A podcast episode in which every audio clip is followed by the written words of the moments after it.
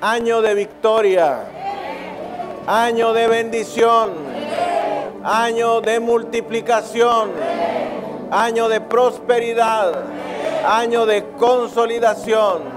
En el nombre de Jesucristo. Y los hijos de Dios decimos, amén y amén. Vamos a ir al primer libro de Crónicas, capítulo 4. Primero de Crónicas, capítulo 4. En los versículos 9 y 10, mientras hablamos de la oración de Javes. Y los hijos de Dios repetimos la oración de Javes. Y nos dice la santa palabra de Dios, y Javes fue más ilustre que sus hermanos, al cual su madre llamó Javes, diciendo, por cuanto lo di a luz en dolor.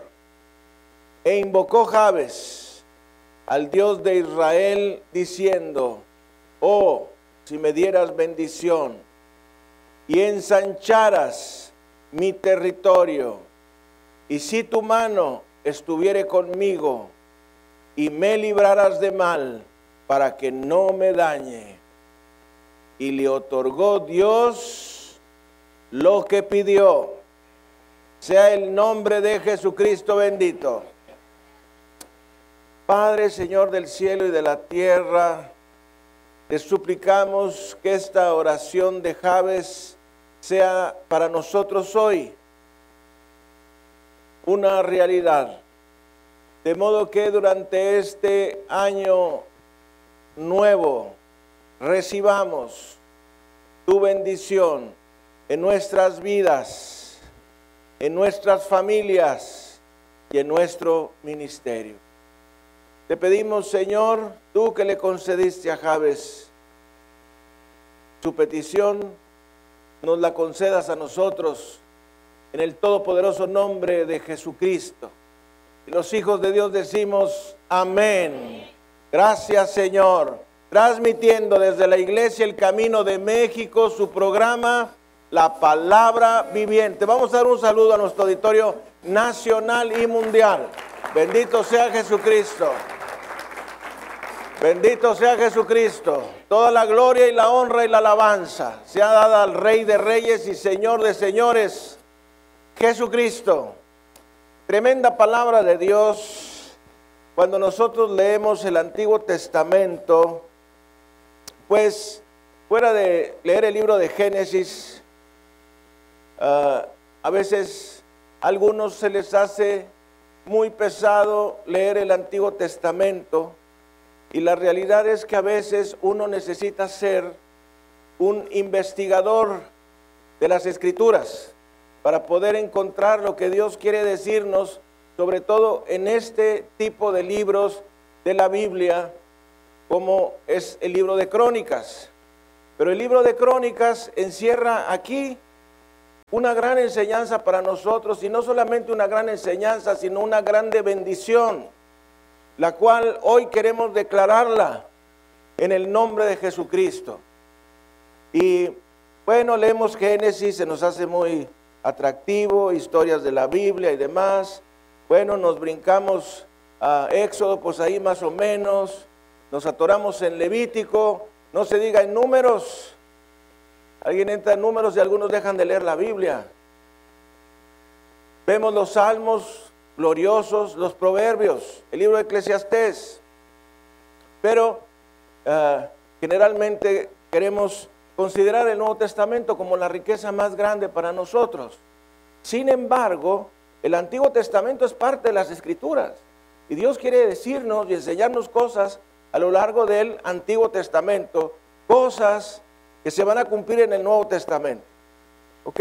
Entonces nos dice la palabra del Señor en este par de versículos que Javes fue más ilustre que sus hermanos.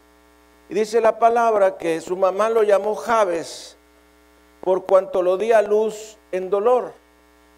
Y a continuación nos narra la petición de este hombre Jabes, que prácticamente son cuatro peticiones específicas.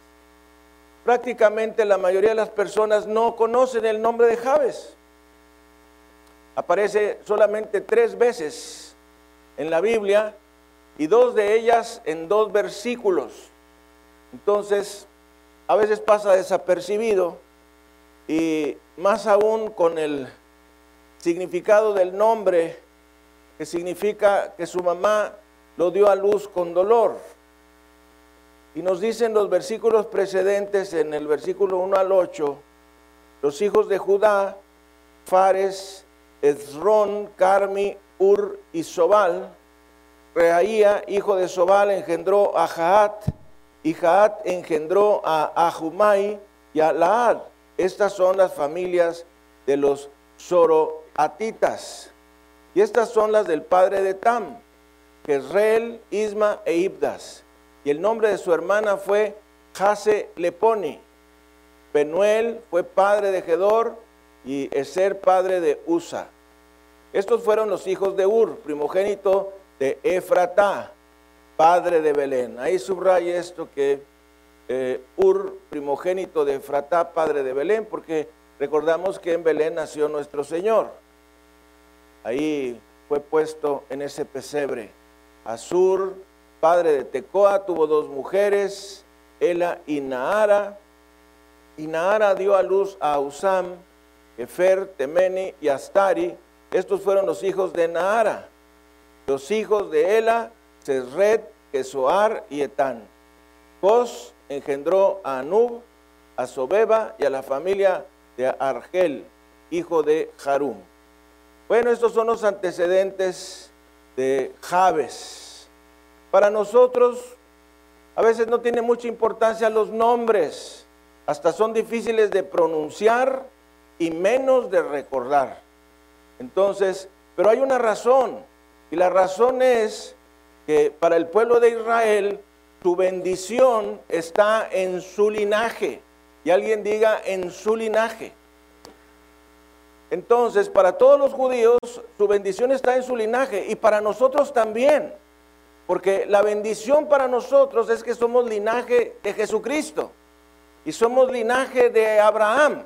Entonces nuestra bendición también está en nuestro linaje. Tú puedes proceder de una familia X sobre la faz de la tierra. Tu papá y tu mamá allá en el monte cuidando chivas. Quizá la viste muy difícil para entrar a la ciudad. Batallaste, sufriste, etcétera. En tu corazón está el rancho todavía. Pero para Dios, tú eres descendencia divina. Tú eres parte de la familia de Dios. Tú has hecho bendito en el nombre de Jesús. Dele gloria, honra y alabanza al Cordero. Fíjese en esto, no importa lo que tú hayas sido, importa lo que tú eres y lo que tú serás.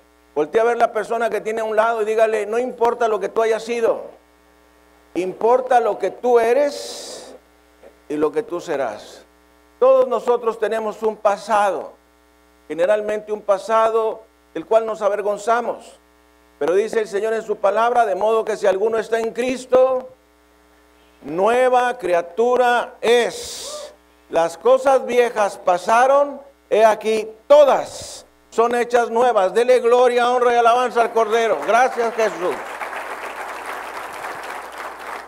Y nos dice la palabra en el versículo 9, y Jabes fue más ilustre que sus hermanos, sea, más importante, más honrado, mejor.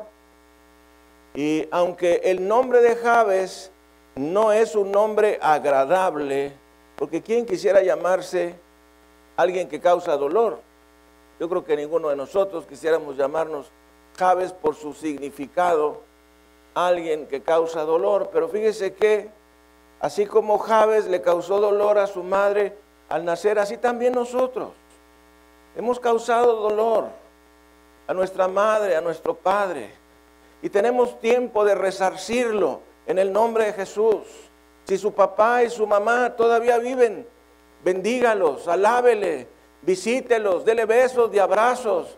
Entre mayores somos más necesitados, estamos de afecto, de cariño, de comprensión. Así es que trate de resarcir lo que usted ha hecho malo.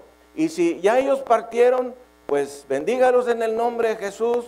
Ya el Señor ha limpiado nuestros pecados con su sangre preciosa. Y aunque algunos humanos pudieran decir que, qué chistosos y qué conchudos somos, eso es lo que dice la palabra de Dios.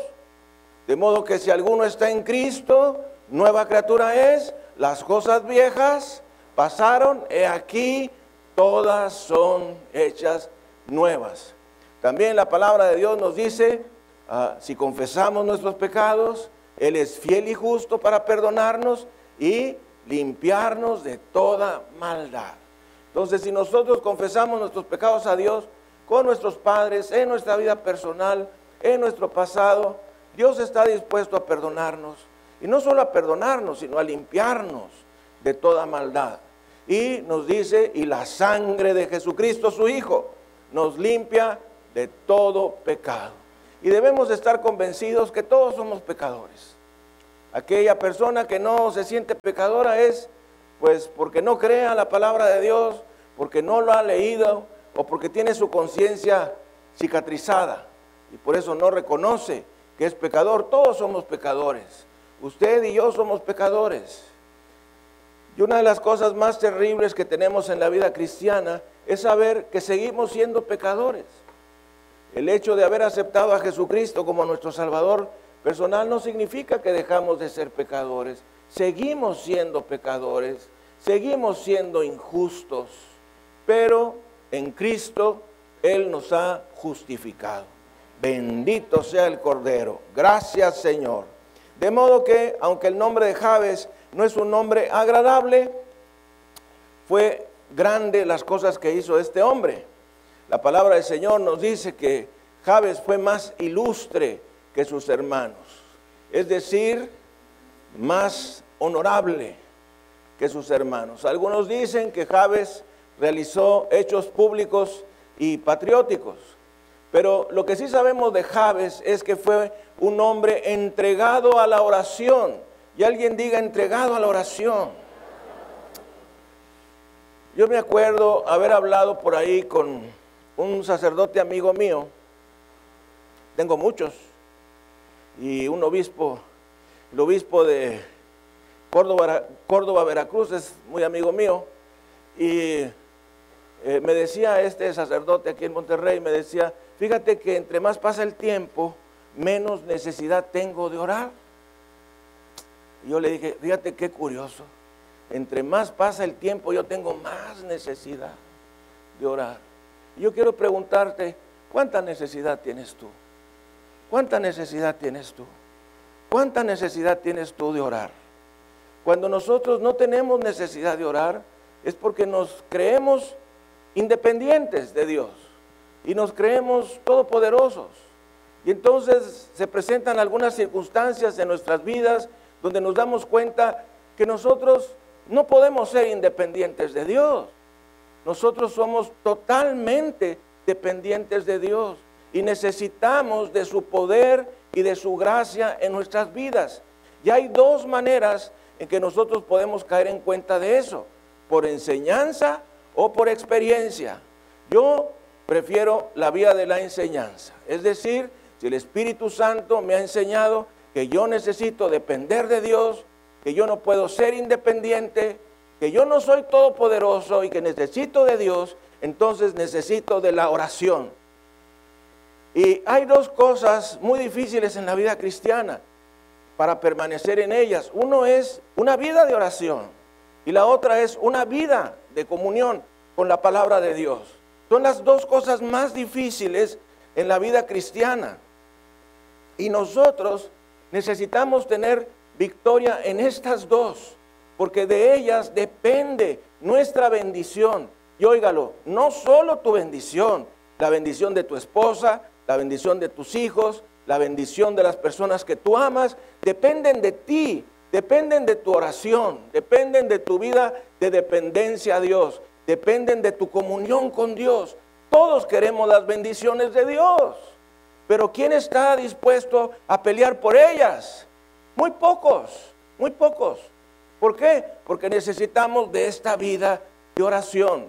Y oiga, si a usted se le hace difícil permanecer orando, a mí también, a todos. Pero necesitamos permanecer en la oración, permanecer en la palabra. Vivimos tiempos difíciles. La iglesia cristiana se encuentra llena de herejías por todos lados. El día de hoy hay una iglesia cristiana que predica a Dios Madre.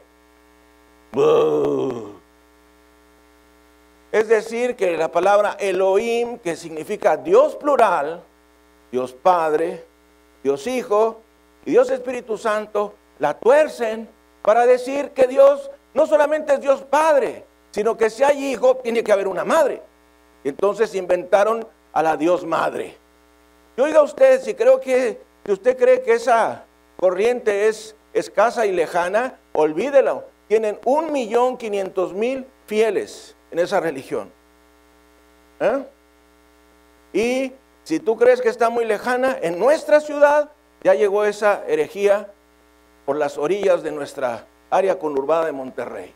De modo que lo único que a ti te puede dar la seguridad de lo que crees es la palabra de Dios y la comunión con la palabra de Dios y tu oración, tu vida de dependencia a Dios. Porque si tú oras, tú te vas a mantener en la verdad. Si tú lees la palabra, te vas a mantener en las escrituras. Y las escrituras son nuestra defensa frente a la herejía. Dele gloria, honra y alabanza al Cordero. Tú debes de creer lo que la escritura enseña totalmente. La primera regla de interpretación de las escrituras es la interpretación literal. Lo que dice es exactamente lo que Dios quiere que creamos. Yo frecuentemente pienso en los hombres de Dios del Antiguo Testamento, en los hombres de Dios del Nuevo Testamento. Imagínate que Dios eh, y Jesús, nuestro Señor y Dios hecho carne, eh, les hablase todo en un sentido figurado. No entenderían nada, mis amados. ¿Alguien me está siguiendo? No entenderían nada. Si todo fuese en un sentido figurado, en un sentido, ah, no sé, místico, en un sentido muy elevado, pues ellos no podrían entender lo que el Señor estaba diciendo. Entonces, ellos entendieron lo que Dios les dijo y aceptaron lo que Dios les dijo. Y nuestra primera regla de interpretación es lo que Dios dice en su palabra, eso es lo que Él enseña y es lo que quiere que hagamos. Solamente cuando la lectura de la palabra se nos vuelve difícil es cuando empezamos a buscar una interpretación figurada. Entonces, generalmente la interpretación es literal. Quiero preguntarte cómo está tu vida de oración. ¿Cómo está tu vida de oración? Nuestro tiempo de oración determina nuestra dependencia a Dios. Voltea usted a ver la persona que tiene a un lado y dígale, tu vida de oración y tu tiempo de oración determina el grado de dependencia a Dios. Dicho de otra manera, ¿cuánto oras? ¿Cuánto dependes? ¿Es claro? ¿Cuánto oras? Es lo que dependes de Dios. Casi no oras o nunca oras, pues no dependes de Dios, dependes de ti, dependes de tus fuerzas. Entonces a veces Dios permite que ocurran cosas en nuestras vidas para que nos demos cuenta que necesitamos de Él. Y los hijos de Dios decimos, necesitamos de Él. Claro, claro que necesitamos de Él. Tú y yo no podemos controlar los latidos de nuestro corazón, ¿o sí? Tú ni yo podemos controlar nuestro flujo de sangre por el cerebro, ¿o sí? Tú y yo podemos controlar el flujo de nuestra sangre por el sistema vías hepáticas. El que la controla es Dios. Entonces nosotros necesitamos depender de Él. Frecuentemente damos cosas por hecho. No, sí, todo va a estar bien. No, sí. No, no, no. Gracias que confiamos en que todo va a estar bien. Pero necesitamos tener dependencia a Dios.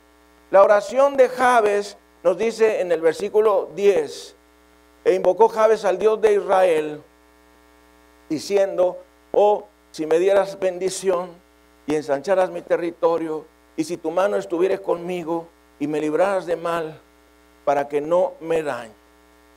Y dice la palabra, esto es muy importante, y le otorgó Dios. Lo que pidió y los hijos de Dios decimos, y le otorgó Dios lo que le pidió. ¿Quién quiere que le otorgue Dios lo que pida? Pues claro, alguien diga claro. Gloria a Dios. vez se propuso reconocer a Dios en todos sus caminos. ¿Qué significa reconocer a Dios en todos nuestros caminos? Bueno, tenerlo en cuenta. Cuando nosotros iniciamos un proyecto, toma en cuenta a Dios. Cuando tú quieres algo, toma en cuenta a Dios. Cuando estás emprendiendo algo nuevo, toma en cuenta a Dios. Cada día, toma en cuenta a Dios. Eso es encomendar al Señor nuestros caminos. Y Jabes se puso bajo la bendición y protección de Dios. En el tiempo de Jabes, como en cualquier otro tiempo, pues hay una bola de dioses falsos. Y él no se encomendó a ninguno de los dioses falsos. Jabes vivía en el Canaán. Para aquellos que no saben lo que es el Canaán, es la tierra prometida. Pero en ese tiempo la tierra prometida estaba llena de enemigos, idólatras, que no creían en el Dios vivo y verdadero. Entonces Jabes no se volteó a buscar, óigalo bien, los dioses paganos, los dioses cananeos, sino buscó al Dios vivo y verdadero, Jesucristo, Dios hecho carne. Y ahí le va algo, el Dios en quien tú crees, va a ser el Dios de tus hijos. Así como nosotros tenemos un pasado religioso y en alguna ocasión dijimos, es que esta es la herencia que me dejaron mis padres. ¿Ha oído usted eso? Le, hablas a alguien de Jesucristo y te dice, es que esta es la herencia que me dejaron mis padres. Yo les digo, ¿y no te dejaron un terrenito, una casita, un carrito, unos centavitos, un guardado en la pared, algo, algo. No, nomás le dejaron una religión. Pero si tú has creído en Jesucristo, tienes altas posibilidades de que tu familia tenga al mismo Dios que tú. Si tú permaneces en la fe. Si tus hijos te van a ver a ti orando, leyendo, hablando de Jesucristo, hablando de las promesas de Dios, tus hijos van a permanecer en la fe. De la misma manera que nosotros en el pasado creíamos tener la fe verdadera. Y nos dice la palabra del Señor en el libro de Jeremías, en el capítulo 33, versículo 3, clama a mí y yo te responderé y te enseñaré cosas grandes y ocultas que tú no conoces. Bendito sea el nombre de Jesucristo. ¿No le parece maravilloso? Clama a mí, es decir, a Yahvé, a Jehová, a Dios Todopoderoso. Clama a mí y yo te enseñaré y te mostraré cosas grandes y ocultas que tú no conoces. ¿Cuántas personas le rascan al ocultismo, a la meditación trascendental, que a lo único lugar que trasciende es al infierno? Al control mental, al yoga, como esfera de conocimiento, a, a montones de religiones y entran hasta el satanismo, buscando lo oculto, buscando poder, gracia, bendición, cuando si queremos nosotros poder, gracia y bendición, al único lugar donde debemos de ir es a Dios Todopoderoso. Jeremías 33:3, clama a mí y yo te yo te responderé y te enseñaré cosas grandes y y y ocultas que tú no conoces. Entonces debemos dirigirnos a Dios, el Padre, en el nombre de Jesucristo nuestro Señor y glorioso Salvador. Cuando nosotros mencionamos el nombre de Dios, Yahvé, nos sintonizamos con el único Dios verdadero. Y los hijos de Dios decimos, amén. Gloria a Dios, aleluya. Cuando nosotros mencionamos el nombre de Yahvé, oh Jehová, nos sintonizamos con el único Dios verdadero.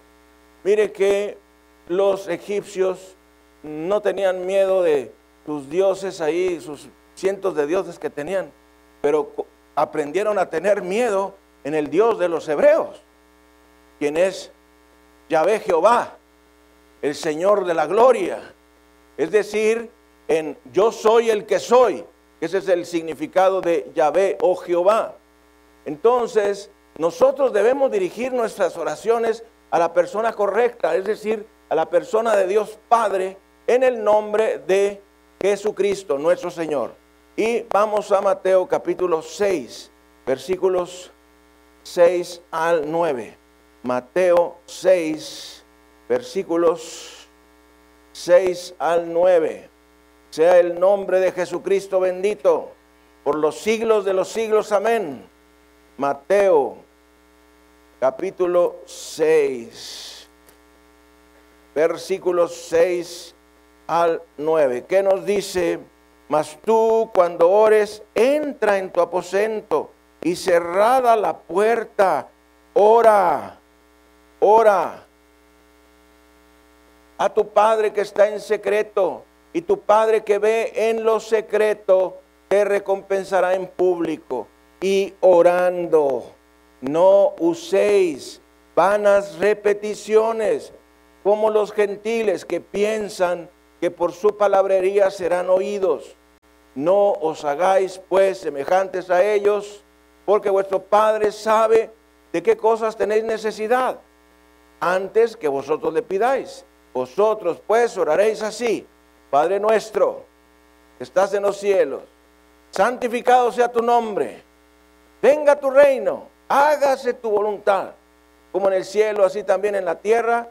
El pan nuestro de cada día, dánoslo hoy y perdónanos nuestras deudas, como también nosotros perdonamos a nuestros deudores. Y no nos metas en tentación, mas líbranos del mal, porque tuyo es el reino y el poder y la gloria por todos los siglos.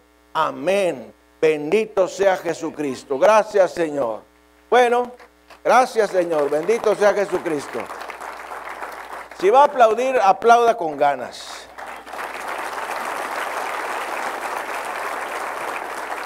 Entonces, fíjese cómo en el versículo 9 nos dice a quién debemos dirigir nuestra oración. Al Padre. Vosotros pues oraréis así, Padre nuestro que estás en los cielos. Y fíjese que esta oración del Padre nuestro es una oración que a lo largo de los años de nuestra vida cristiana vamos a darnos cuenta que contiene todos los elementos necesarios de cosas que nosotros le tenemos que pedir a Dios. Ahí está en esa oración del Padre nuestro. La oración del Padre nuestro no nos fue dada como un mecanismo de repetición, mántrica, es decir, algo que estamos lero, lero, candelero, lero, lero, lero, lero, no, no es para eso, es para darnos un esquema de cómo debe ser la oración. Y en este momento, hablando de que la oración debe ser dirigida al Padre, en el nombre de nuestro Señor Jesucristo. Le voy a dar un tip muy importante. Dios es el único que puede responder nuestras oraciones. Por una sola razón, o más bien por dos.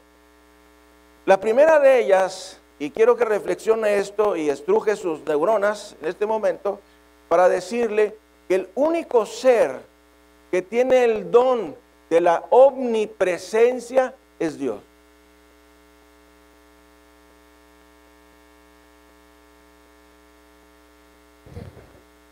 ¿Qué, ¿Qué, quiere decir, pastor? El único ser que tiene la capacidad de estar en todas partes al mismo tiempo es Dios. Entonces, si nosotros le pedimos al santo de nuestra elección, no puede oírnos. Voltea a ver la persona que tiene a un lado y no puede oírnos. Y le voy a decir por qué no nos puede oír. Porque dice el libro de Eclesiastés en el capítulo 9 que los que ya partieron no tienen parte con nosotros. Esa es una de las observaciones. Segunda observación, porque los que ya partieron, por más santos que fuésemos, no tenemos la capacidad, el don de Dios, el atributo de Dios, que es la omnipresencia, estar en todos, todos los lugares al mismo tiempo. Y una tercera, que es porque el único ser que tiene omnipotencia, es decir, que es todopoderoso, pues es Dios. Los ángeles no son todopoderosos. Los santos no son todopoderosos. Ellos están, los santos, en el cielo, gozando la presencia de Dios con María, la Madre de nuestro Señor, y todos gozando a todo dar. Pero no tienen parte, no se pueden comunicar. No hay comunicación de abajo para arriba con nadie excepto con Dios, quien es omnisciente, lo sabe todo, omnipresente, está en todo lugar al mismo tiempo y todopoderoso. Es decir, que tiene todo el poder para resolver nuestros problemas, nuestras angustias y nuestras dificultades. ¿Entendido? Entonces, bajo el principio de los atributos de Dios, nadie puede escucharnos y nadie puede respondernos, excepto Dios. Podemos ser fan de muchos. Yo tenía en mi respaldo de mi cama a San Expedito. No se ría. Según dicen las historias, fue un santo del primer siglo de la era cristiana. Yo le decía a mi abuelita, abuelita, ¿quién es este santo que tengo aquí en mi cabeza? Nadie conoce a San Expedito, nomás que mi hermana y yo. ¿Quién es, quién es un santo? Santo. Bueno, un santo. Quizá fuese el santo de la buena digestión. Algunos entendieron, otros no pasa el DVD lentito. No sé, pero por más virtuosos que fuésemos, tú si partes. Aquí hay gente muy virtuosa entre nosotros. Son santos.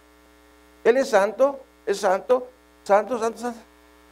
Pero aunque quisiéramos oírte si partimos, no podemos oírte.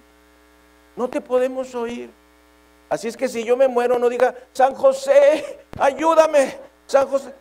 No lo puedo oír, no lo puedo oír, pero aquí sí te podemos oír y podemos pedir y el Señor nos puede escuchar. ¿Me está comprendiendo? Es un asunto de, de mínima capacidad mental. Dios es omnipresente, Dios es omnisciente, Dios es todopoderoso. Tan tan. Todos los demás que somos seres criados, incluyendo los ángeles y Satanás, ni son ni somos omniscientes, ni somos omnipresentes, ni somos todopoderosos. Dependemos de Dios. Todos, toda la creación depende de Dios. La florecita del campo depende de Dios. No sabe orar, no sabe pedir, no piensa, pero depende de Dios. Si Dios no deja caer el agua, se acabó, ahí se murió. Si Dios no deja brillar el sol, ahí quedó. Todos dependemos de Dios. Es una necedad decir que no dependemos de Dios. Es una necedad necia, absurda. Entonces la gracia que tuvo eh, fue que él entendió la importancia de la dependencia a Dios.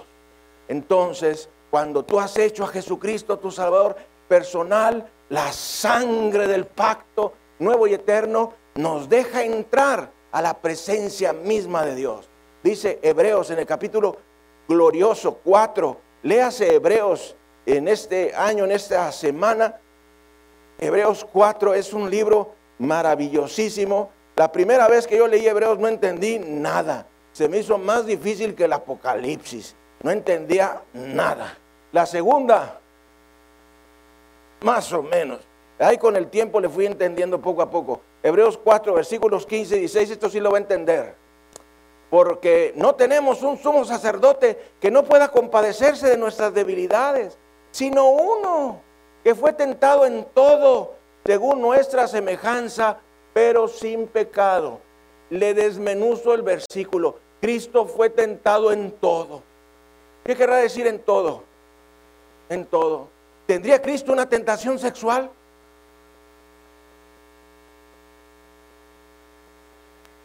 Dice ahí, ¿tendría Cristo una tentación económica?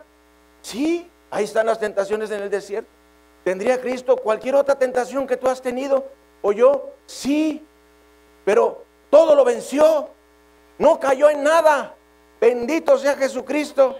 Entonces nosotros podemos recurrir a Jesucristo porque Él no cayó en nada, pudiendo caer. ¿Tú crees que Satanás iba a tentar a Jesucristo si no pudiese caer? ¿Tú crees que Satanás en las tentaciones del desierto, Mateo capítulo 4, hubiese sabido que Jesús no podía caer, lo hubiera tentado? No, sí podía caer en su humanidad, no en su divinidad, porque su, su divinidad es Dios, pero en su humanidad Jesucristo pudo caer y dejar de ser el instrumento de salvación para todos nosotros. Entonces Él fue tentado en todo, pero sin pecado. Y nos dice el Señor precioso en su palabra, ahí dice que fue tentado en todo, según nuestra semejanza, pero sin pecado. 16, glorioso, acerquémonos, pues, confiadamente al trono de la gracia.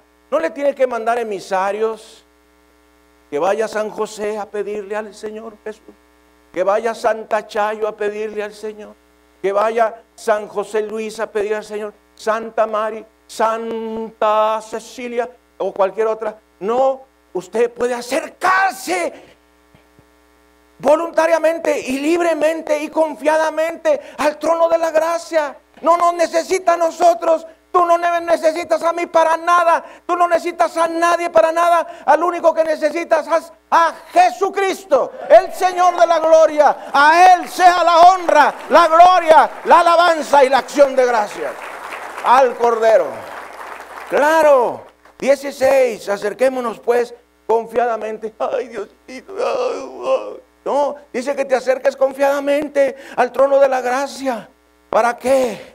Para alcanzar misericordia y hallar gracia para el oportuno socorro. Gracias Jesús.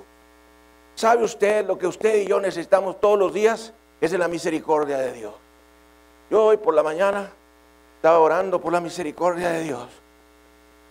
Y hay un versículo que me gusta mucho que dice Jehová, Salmo 40, Jehová, no retengas de mí tus misericordias.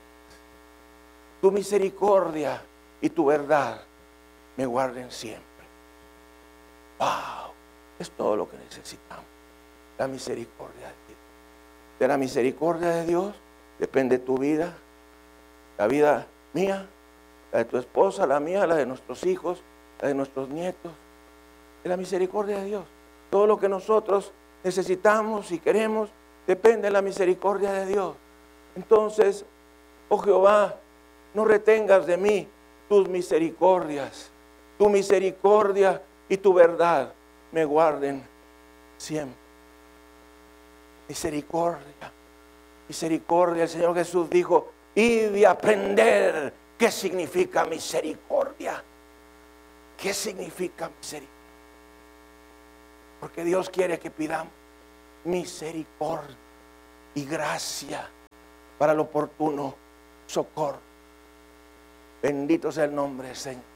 Y fíjese que la oración de Javes se encuentra en forma de voto. ¿Alguien sabe lo que quiere decir voto con V? No nomás ir a votar en tiempo de elecciones, sino un voto significa una promesa que hacemos a Dios en un tiempo de dificultad. Y los hijos de Dios repetimos un voto, es una promesa que le hacemos a Dios en tiempos de dificultad. ¿Cuáles son los tiempos de dificultad? Pues casi todos los días. ¿Verdad? Pero a veces más. Entonces, un voto es cuando tú le dices a Dios, Señor, ¿sabes qué? Te prometo, si tú me concedes esto que te estoy pidiendo, te prometo dejar esto y lo otro y lo otro.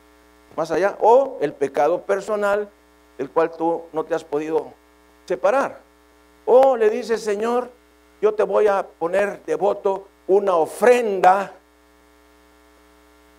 sacrificial fuerte para que se sane fulano, mengano, perengano, o para que me des tal, tal, tal, tal. Eso es un voto. Los hijos de Dios decimos un voto. Es un voto, algo que le ofrecemos a Dios que sea, ponga mucha atención, sacrificial. Es decir, no puede ser algo que sea cualquier cosa, debe ser algo sacrificial, algo que sea sacrificial en tu vida, un acto tuyo en tu vida, una ofrenda tuya en tu vida, algo que tú le prometes a Dios que es sacrificial. Aquí está mi voto. Y busquen el, la, ¿cómo se llama? En la concordancia, todas las veces que aparece la palabra voto y fíjese a qué se haya referido. ¿Ok? Entonces, Jabes le hizo voto a Dios y probablemente el voto que hizo fue el de una entrega completa a Dios. Yo a veces veo que cuando nosotros damos nuestro diezmo, nuestra ofrenda, nuestra ofrenda extraordinaria, y Dios bendiga a todos los que dieron ofrenda extraordinaria, sobre todo aquellos que la dieron muy sacrificial, no solamente sacrificial, sino muy sacrificial, porque yo pienso que cuando nosotros presentamos nuestra ofrenda a Dios, los que nos tenemos que meter en el arca de la ofrenda somos nosotros. Es decir, que cuando está el arca abierta, tú te tiras un clavado. Y en un acto de fe te avientas dentro del arca para ofrecerte a Dios como ofrenda del todo quemada. ¿Qué quiere decir ofrenda del todo quemada? Pues todo para Dios. Ay, yo me aviento. Y son cositas que tú vas a aprender a lo largo de tu vida cristiana. Y tú oras y tú lees, vas a llegar a comprender igual que yo que Dios lo que quiere es nuestro ser. No solo nuestro dinero. Nuestro dinero representa algo de nuestra vida. No, Dios nos quiere a nosotros. Nos quiere a nosotros. Te quiere a ti. Me quiere a mí. No solo actos externos, aunque sean sacrificiales, sino nos quiere a cada uno de nosotros. Entonces, probablemente Javes le ofreció una entrega completa a Dios. ¿Cuál fue la oración de Javes? Javes pidió cuatro cosas que nosotros también son las que debemos de pedir. La primera cosa la vemos ahí en Primera de Crónicas 4, versículo 10, donde nos dice que, oh, si me dieras bendición. Y los hijos de Dios decimos, oh, si me dieras bendición. Esa fue la primera cosa que le pidió Jabes al Señor. Eso quiere decir, si me bendices, si me bendijeras, es decir, si me das grandes y abundantes bendición. Probablemente Jabes tenía en mente la promesa de Dios dada a Abraham. Le ahorro camino en la lectura y estudio de la palabra de Dios. Todas las bendiciones de Dios vienen como respuesta a la bendición de Abraham. Y los hijos de Dios repetimos, todas las bendiciones de Dios vienen en referencia a la bendición que Dios le dio a Abraham. Por eso el pueblo de Israel dice, y leemos en el Nuevo Testamento, que dice, nosotros no somos hijos de, impiedad o de injusticia, somos hijos de Abraham. Ah, ni siquiera Moisés lo mencionaban, somos hijos de Abraham.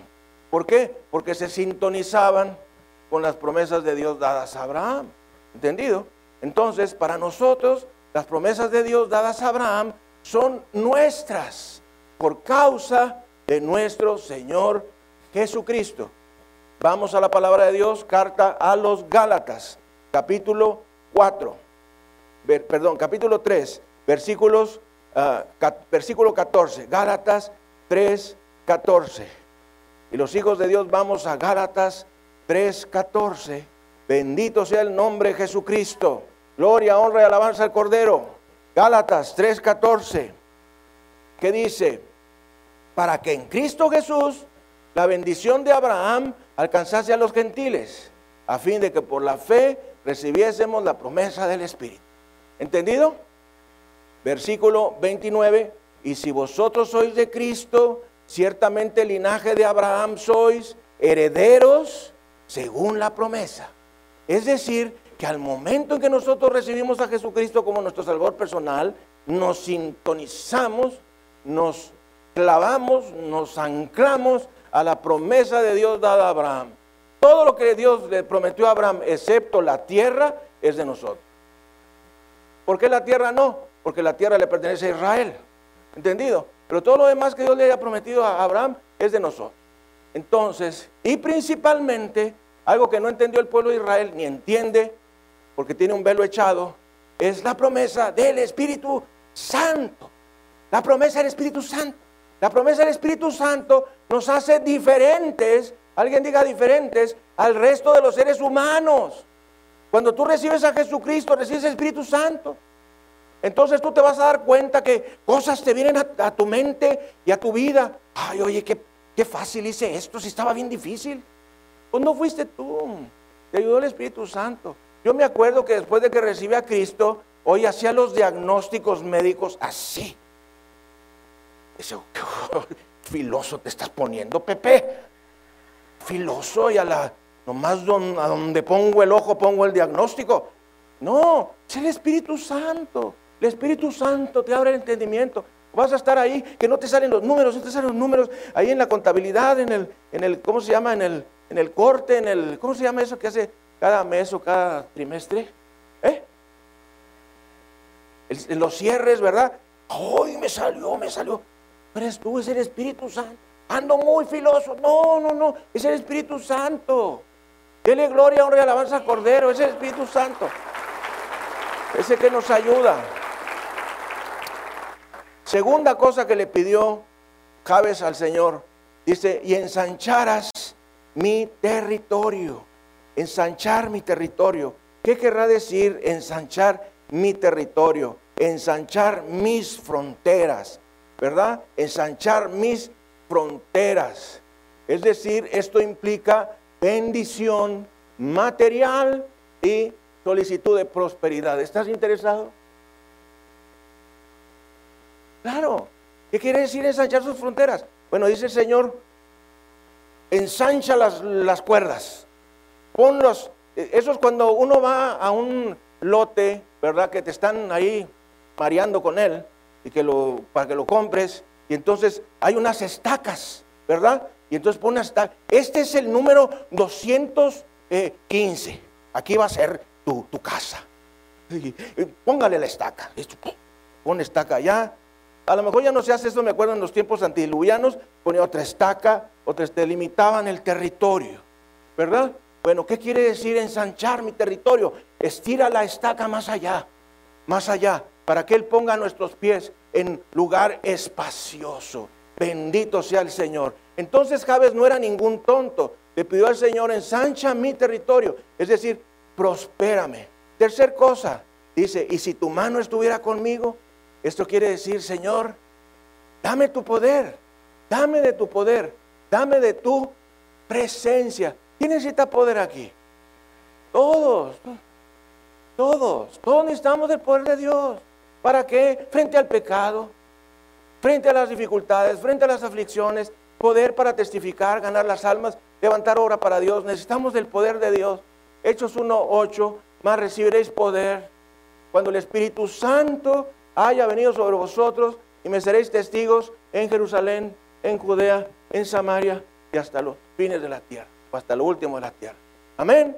Entonces necesitamos poder, necesitamos poder, poder para orar por los enfermos y que sean sanados, por orar por los endemoniados y que sean liberados y orar por todos para que sean bendecidos. Todo el camino que nos aventamos mi esposa y yo para llegar a la iglesia, venimos orando así. Señor, danos gracia, Danos poder, danos una sonrisa en nuestra boca, danos gozo en nuestro corazón, danos poder para predicar tu palabra, poder para orar por los enfermos y que sean sanados, poder para orar por los endemoniados y que sean liberados, poder para orar por todos y que sean bendecidos. En el nombre de Jesucristo nuestro Señor, amén. Poder. Necesitamos del poder, pero también necesitamos de la presencia de Dios en porque en su presencia. Porque en su presencia. Porque en su presencia. Hay plenitud de gozo, delicias, a su diestra para siempre. Te ves al espejo y pareces una cara del libro de reproducción de las lamentaciones. Te ves, te ves en el espejo y te asustas. ¿Te has visto alguna vez en la madrugada que te levantas a ir al baño? Mírate en el espejo. Algunos tienen miedo. Mírate en el espejo y ¡ah! te asustas. Está tu cara arrugada porque estuviste planchando la cabeza en, la almohada. Cara arrugada así. ¿Quién es ese hombre? Yo creía que era el hombre más guapo del mundo. Josú. Entonces, pero nos asustamos. Miren que nosotros nos vamos pareciendo al Dios en quien creemos. ¿Tú crees en Dios? ¿Crees en Jesucristo? Te vas a parecer a Él.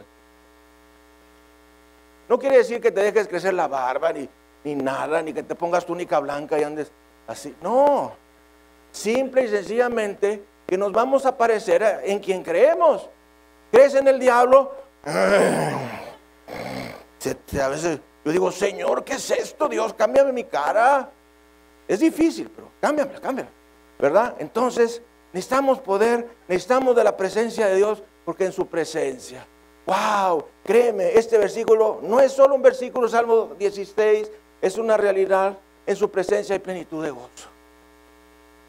Hoy a veces estamos apretando el hígado, los riñones, los ojos de aflicción, de tristeza. Yo tengo un posgrado en todo eso, pero déjame decirte que en su presencia, en su presencia, en su presencia, hay plenitud de gozo, delicias a su diestra para siempre.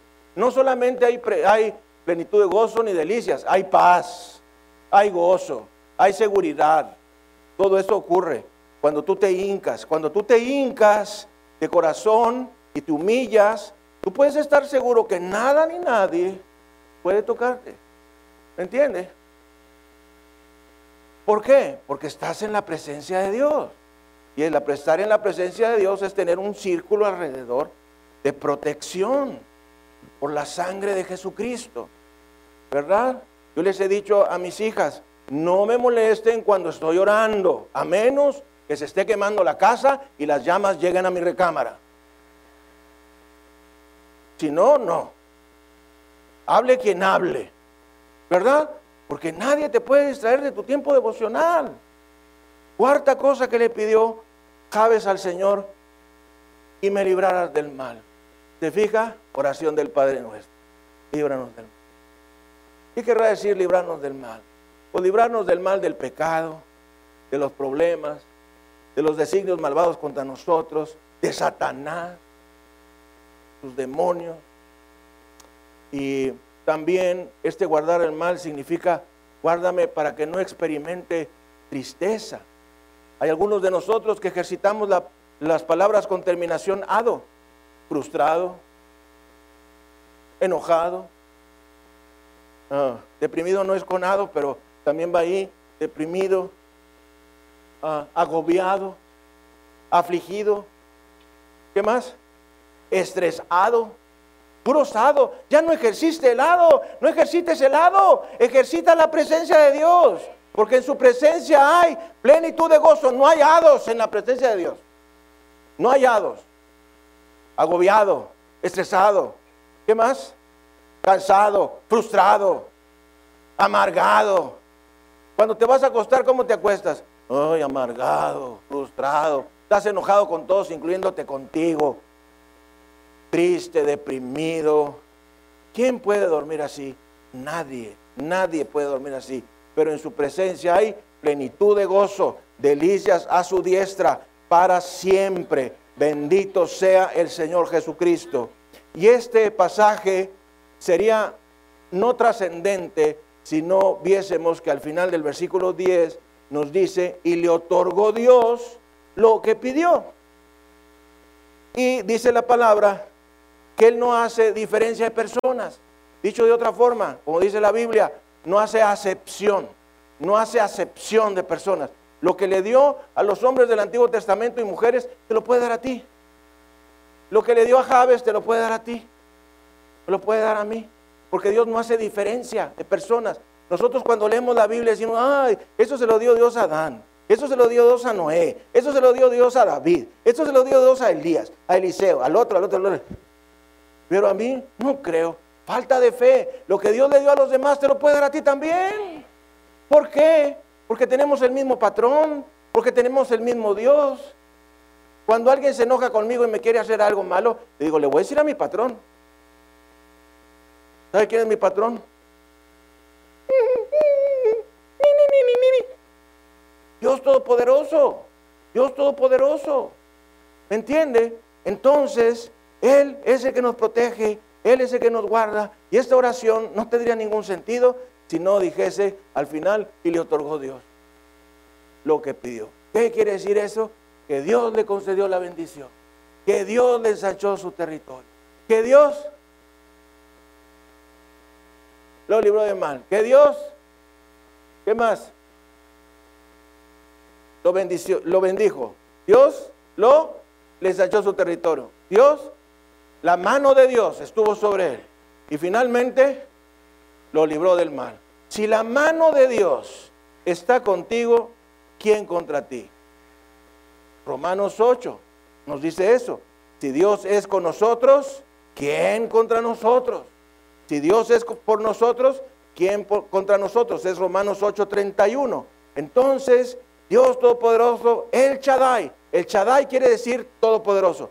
Dios Todopoderoso le contestó su oración.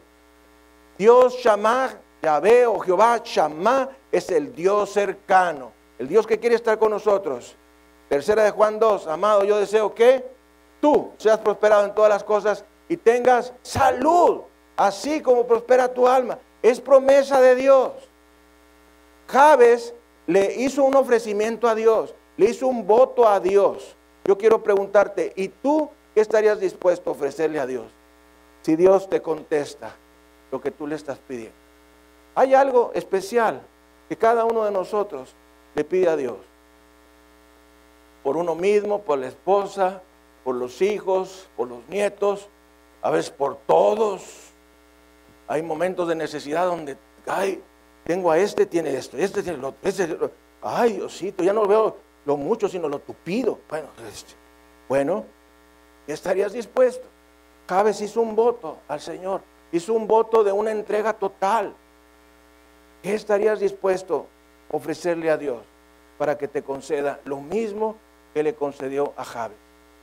Oh Dios, si me dieras bendición y ensanchares mi territorio, si tu mano estuviera conmigo y me libraras del mal. Para que la Biblia es un libro de recetas, un libro de recetas de poder, de bendición y de gracia. Vamos a inclinar nuestra cabeza y cerrar nuestros ojos. Cumplamos la palabra de Dios en nuestras vidas.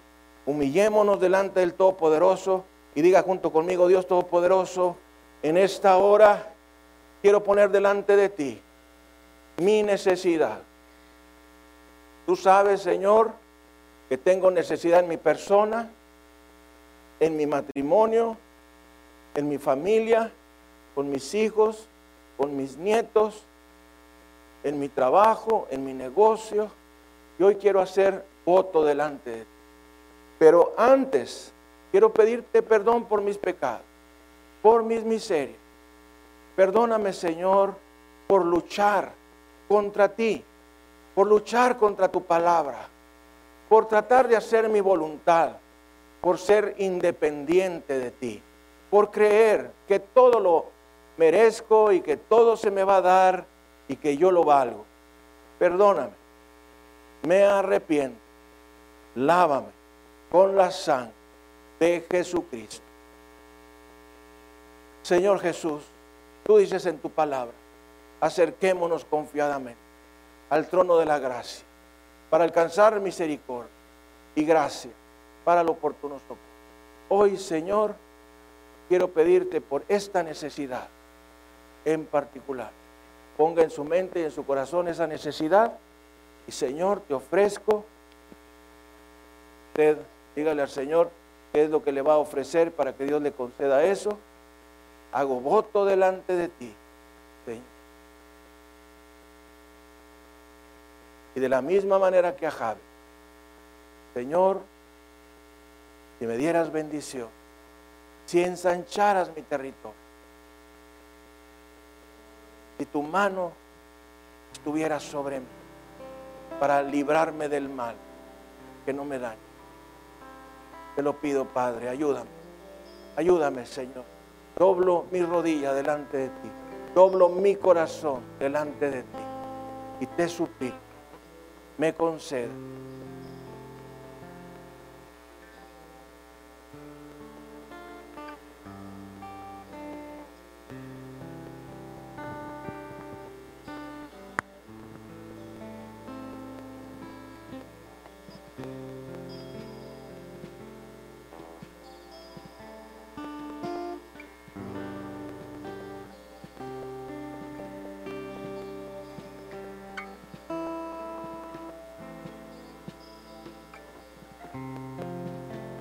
El nombre de Jesucristo.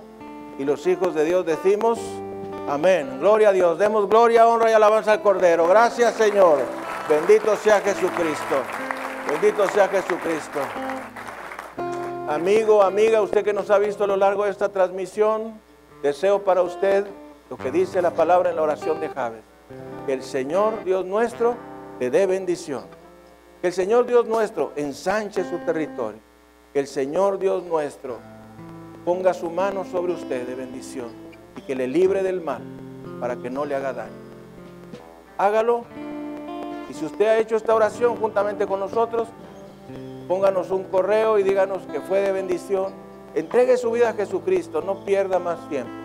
Y recuerde que si no nos vemos aquí, usted hace Jesucristo su Salvador personal, seguramente nos veremos allá. Y recuerde que Jesucristo es el camino. Vamos a despedirnos de nuestra transmisión nacional y mundial. Bendito sea Jesucristo. Gracias Señor. Gracias Señor. Gracias Señor.